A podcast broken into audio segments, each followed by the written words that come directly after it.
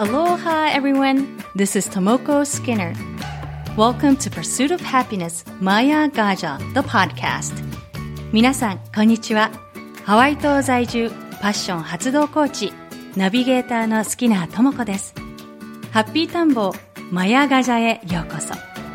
マヤガジャはサンスクリット語で魔法のエレファントという意味です。この番組では自分らしく生きる海外ライフハッピーでいるコツをテーマに毎回海外にご縁のあるゲストをお迎えしてお届けしています。やりたいことが実現できるように魔法のエレファントがあなたの背中をちょっと押してくれるそんな番組であったら嬉しいです。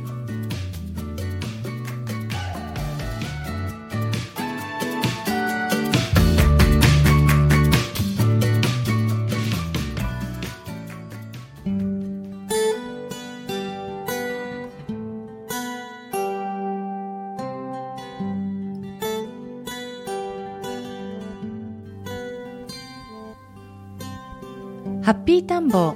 マヤガジャエピソード3今回のゲストはアメリカはハワイ州ホノルル在住の女性起業家のイゲット千恵子さんです。イゲット千恵子さんは20代で日本でネイルサロンの経営。ネイルサロンの先駆けとしてネイルスクールも展開。離婚後膠原病になり3歳の息子さんを連れてハワイへ移住し、アメリカ人の会社経営者と再婚。自身のアトピーや病気をきっかけに、ホリスティックスパ、グリーンスパ、そしてオーガニック化粧品のオンラインショップをオープンされました。このオンラインショップはブログのみの発信で、初年度の売り上げはなんと3000万円を達成。また、2017年4月には経済界から経営者を育てるハワイの親、労働者を育てる日本の親という本を出版されました。現在は日本はもちろん世界各国でセミナー活動を展開中の人気セミナー講師でもあります。こちらのインタビューは2017年の8月末にホノルルのカフェで行われたものです。では、インタビュー全編をお楽しみください。よろしくお願いします。はい、よろしくお願いします。はい。えー、千恵子さん、はいハワイ在住はい14年なんですよね、はい、そうですね。14年になりました。ハワイに来られたきっかけは、あの、もともと、あの、学生時代に、まあ、ハワイに、あの、留学してたんですけれども、まあ、14年前に、あの、日本で離婚を機に、まあ、ちょっとあの昇進の旅に来たっていうのが、まあ最初ででその時にあの出会った今の主人と、まあ、再婚して14年間住んでるって感じなんですね。14年間はいそうなんですか。で、お子さんもいらっしゃる。そうですね、はい息子さんでしたね？はい、あのー前の旦那さんと日本人の旦那さんとの子供なんですけれども、まあ、2歳ちょ、えー10ヶ月くらいで、えー連れてきたんです。はい、そうですか。ね、息子さんと、はいこう、ね、ご主人アメリカ人で、はいで息子さんもえ今英語と日本語喋られる。はい、両方バイリンガルです。そうなんですか。ね、こう最初にじゃあハワイを選んだ理由っていうのはこえーとね、それはね、多分30年くらい前に遡るんですけど、あのま、時はバブルの頃にうちのおじがあのハワイと日本で不動産会社をやっていてそれでまあちょっと遊びにあのおじのところに行くっていうのであの行ったのがまあ最初のハワイのきっかけででそこでもうすごいもうハワイが気に入っちゃってもう絶対にもうあの大学はハワイに行くっていう風にして意気込んで帰っていったっていうのがまあ最初のハワイの出会いなんですうね。そうなんですね。その時に来られたのはあのハワイの何島になるんですこちらあのオアフです。は。い。そうなんですね。それでこうハワイに留学され、うん。で後々こちらに息子さんをこう離婚をした後に息子さんを連れて移住した、はい、そうです。あのこれお聞きしていいのかわからないんですけど、うんはい。ご主人とうん。で、出出会ったきっかけって何だったんですか？あのー、まあの離婚した後に、まあ、ちょっと膠原病って病気になったのが分かってそれで、まあやあのまあ、ハワイだと気候が安定しているので、まあ、あの体調が、まあ、いいからと思って、まあ、3ヶ月だけ、まあ、長期滞在しようかなと思って息子と2人で来てたんですよ。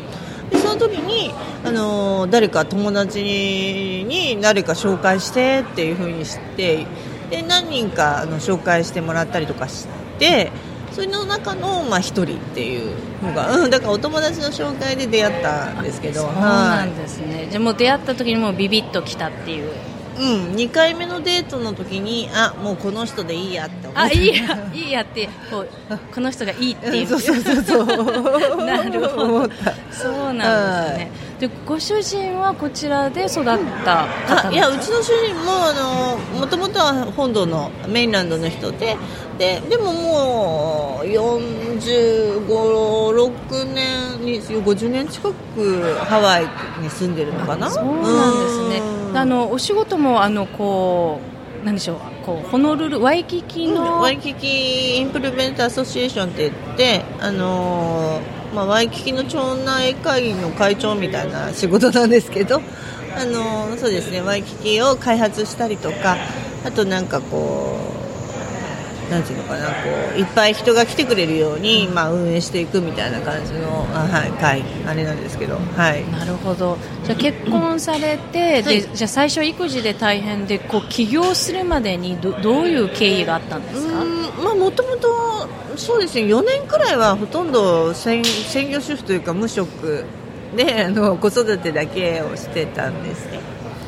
でその後、まあちょっとずつなんかこう仕事したいなと思っていたのでなんかこう、まあ、社会復帰じゃないですけれどもちょっとホテルに、まあ、ハレクラニホテルとかに勤め始めたのが最初のきっかけでだからアメリカで、まあ、初めて就職したっていうのが、まあ、ハレクラニホテルだったんですね。はい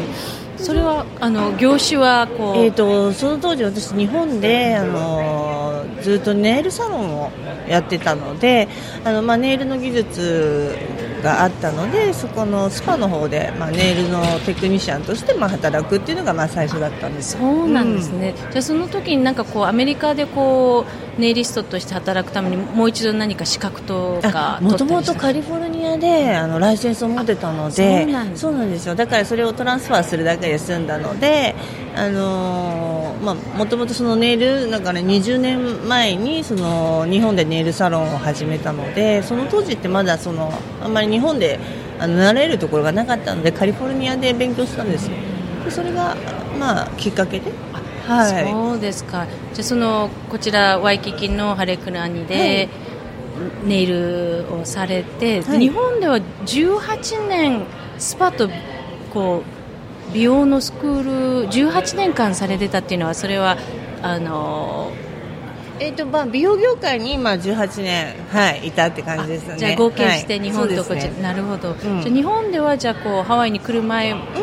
にもお店をやられてそうですね。ネイルサロンをその当時ずっとやってたのでそうなんですね。じゃあもともとも経営ってもうこう千恵子さんにとっては25歳の時に独立したんで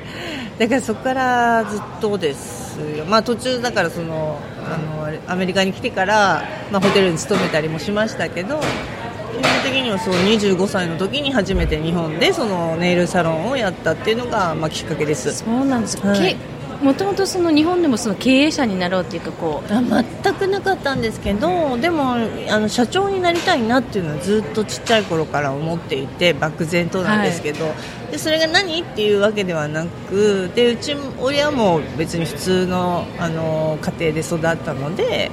特に経営者教育とかそういったものはもう全然されてないです、はい、じゃ漠然とそう思っていて25歳でそれを実現したそうです。はいそうですか。その行動力っていうかこうななんですかね。こうもう小さい頃からそういった行動力ってあったんですか、うん、やっぱりあのいろんなことに興味があったのであのどちらかというと勉強が得意っていうよりもあのなんか芸術とかその音楽とかアートとかそういうものの方がやっぱ得意というか好きな分野だったので、ちょっと変わり者が多いじゃないですか そういうのって。そうだから、まあ、そういった意味ではあの行動力というよりも興味の湧くものっていうのがすごく多かったと思いますね、はい、なるほど。じゃあ興味が湧いてそれに突き進んでいくっていう感じだったんですそうですね。興味の持ったものはやってみるっていう、うん、スタンスですね。はい。それでじゃあこうワイキキのホテルでネイリストをされて、うん、それからこうどのような流れででその時にやっぱりすごくあのラグジュアリービジネスっていうねハレクラにいてやっぱりすごく高級ホテルで、はい、やっぱりもう王室だとかあのまあ、セレブの方とかもたくさんいらっしゃる中であアメリカのなんかその富裕層のビジネスって、まあ、こういう風になってるんだっていうのがすごくまあ面白かったんですよね。それと同時に、まあ、やっぱりなんかこう、うん、これからはネイルじゃないなみたいな風に漠然と思って。はいなんだけど、まあ、ちょっと次のステップアップするためにあのたまたまその美容学校に講師にならないかっていうお話いただいてたのであじゃあ美容学校でちょっと講師をやってみてその現地のこうスクールっていうか美容スクール、うん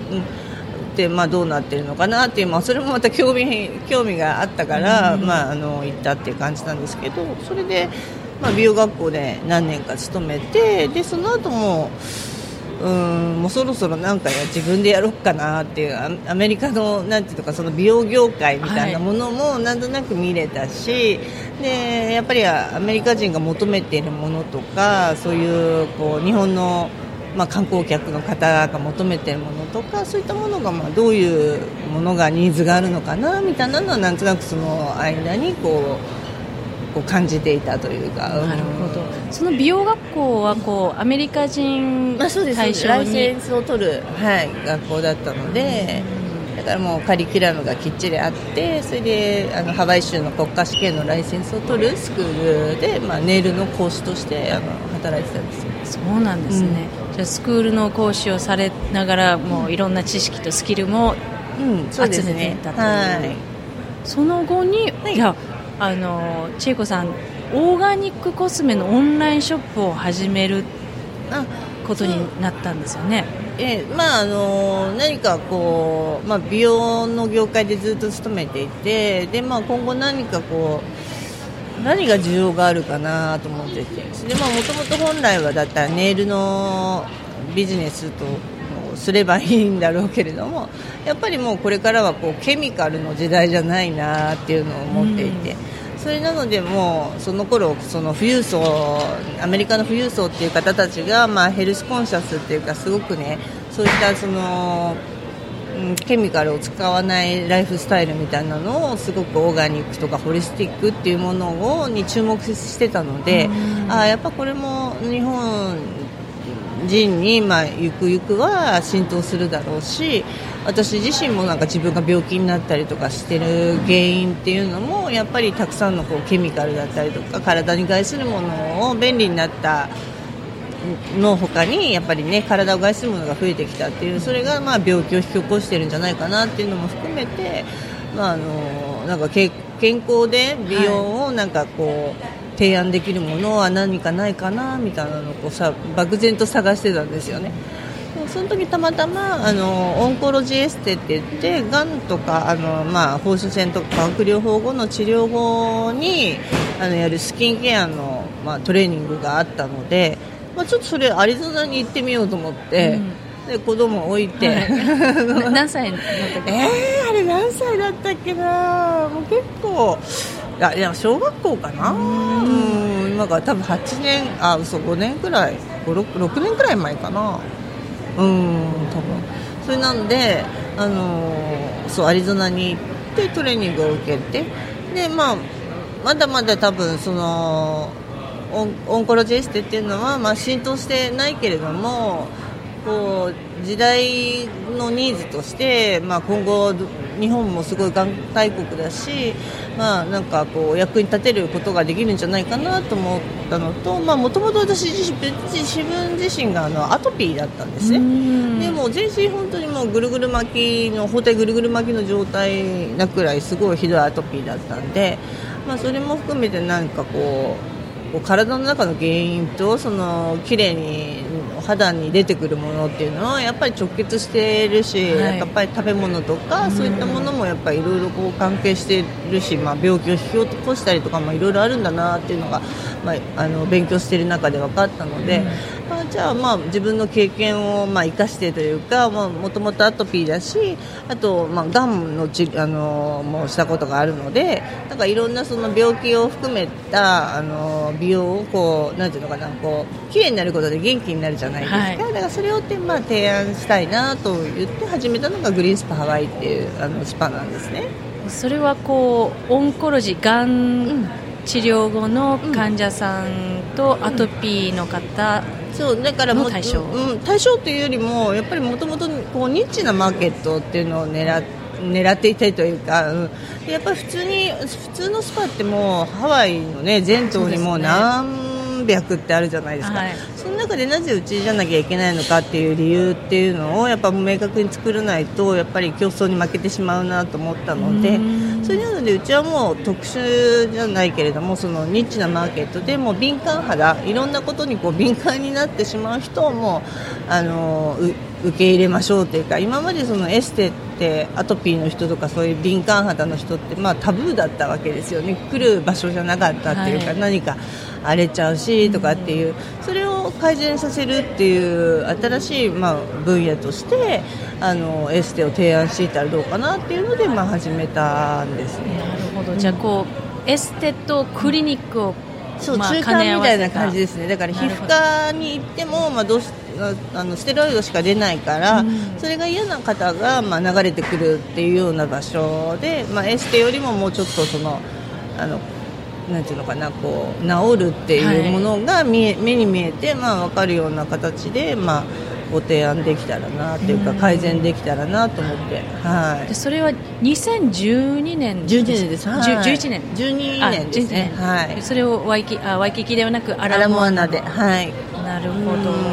でその時はこうお客様患者さんはこう日本の方が多かったんですか？アメリカこうハワイの方が多かったんですか？うんと最初、まあ、オープンした時はそもそもそのなんていうのかなこうスパのお客様っていうのは、まあ、手探りの状態で始めてただ私の場合そのずっともう9年くらい書いてるブログがあってでブログの読者さんがすごく多かったのでその化粧品を、